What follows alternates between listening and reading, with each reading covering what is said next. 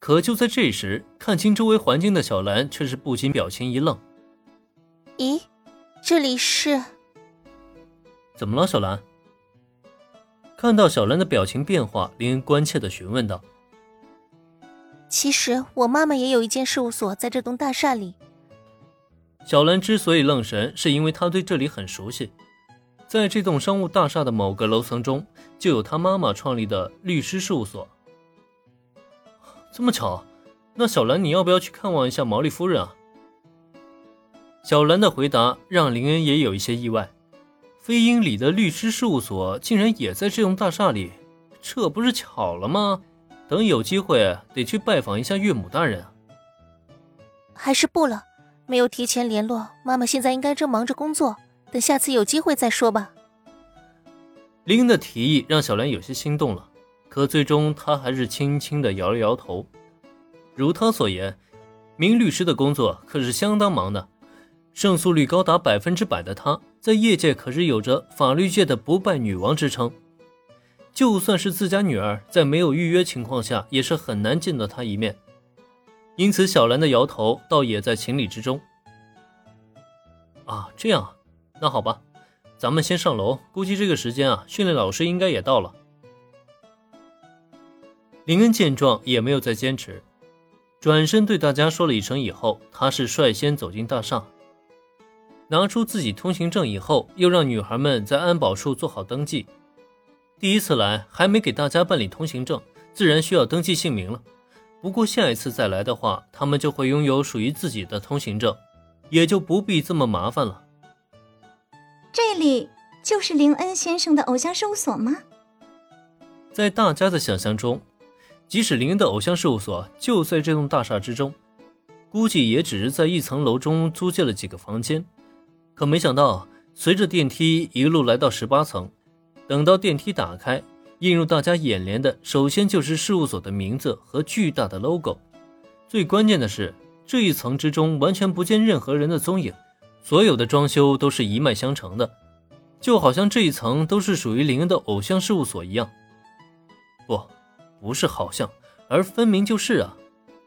跟随着林恩的脚步，当大家看到舞蹈室、录音室、会议室、活动中心等等房间以后，女孩们是彻底的傻眼了。林恩前辈，租下这么一大层楼，到底要花多少钱呀？平日里元气满满的田井中律，此时说话都结巴了起来。他对林拥有资产并没有太多实感。即使知道他有一家咖啡店，也有豪宅和豪车，可那也在他的接受范围之内啊。可现在呢，一个商业大厦一整层的楼层空间都被林恩给租下来创办事务所，这种事情带来震撼啊，真是超出他的想象范围了。绿队的问题让林恩疑惑地眨了眨眼睛。签到奖励的事务所可是连带楼层产权和运营资金一起发放的，也就是说。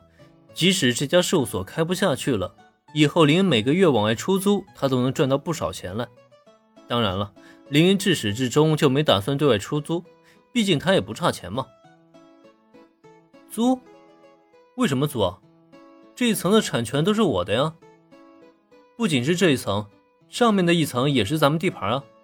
餐厅、宿舍还有休息室什么的都在上面。哦，对了，还有专门的浴室，可以泡澡的那种哦。餐厅、宿舍，连可以泡澡的浴室都有。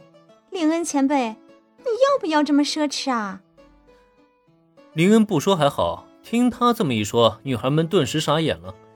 就算是最呆萌的平泽唯，他都有去了解过事务所的资料，就更不要说绿队他们了，自然早就将事务所调查了一番。可结果倒好，他们此前调查过的资料放在林恩这里是完全行不通。因为这根本就不是他们想象中的小型事务所，就算相比那些业内顶尖的大型事务所，也完全不成多让了。奢侈啊，实在是太奢侈了。安心，既然创立这家事务所，我就没打算亏本啊。你们也别太有什么心理负担了，毕竟这家事务所也不是为你们专门创立的。总而言之，一会儿见到训练老师以后，要好好跟着训练就行了。相对于女孩们的惊叹，此时林恩表现得非常淡定。甚至为了不让女孩们产生心理负担，他还特意宽慰大家。只是早在之前，大家都已经认定了林恩创立事务所就是为了大家的。现在他说不是，难道大家会相信吗？当然了，林恩话中的意思啊，大家还是能听懂的，同时也非常感激林恩的好意。在这种情况下，他们唯一能做的也只有努力训练，尽快让自己成长起来，才能回报林恩前辈的一片苦心了。本集播讲完毕，感谢收听，免费不易，您的评论与分享是我坚持下去的最大动力。